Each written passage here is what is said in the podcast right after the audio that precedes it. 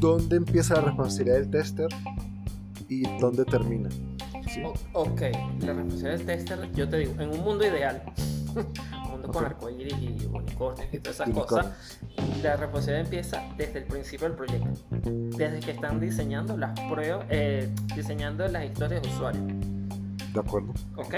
Cuando empiezan las primeras reuniones, dicen, ah, mira, vamos a hacer esto. Eh, el equipo de desarrollo dice, bueno, vamos a hacerlo de esta forma. O sea, dan una idea. Y el tester ya de una vez tiene que estar pensando, ok, ¿cuál es la entrada y cuál es la salida de, de ese ítem? Entonces, ir comenzando a escribir pruebas para que al momento de que ya haya los primeros resultados, ya se pueda probar.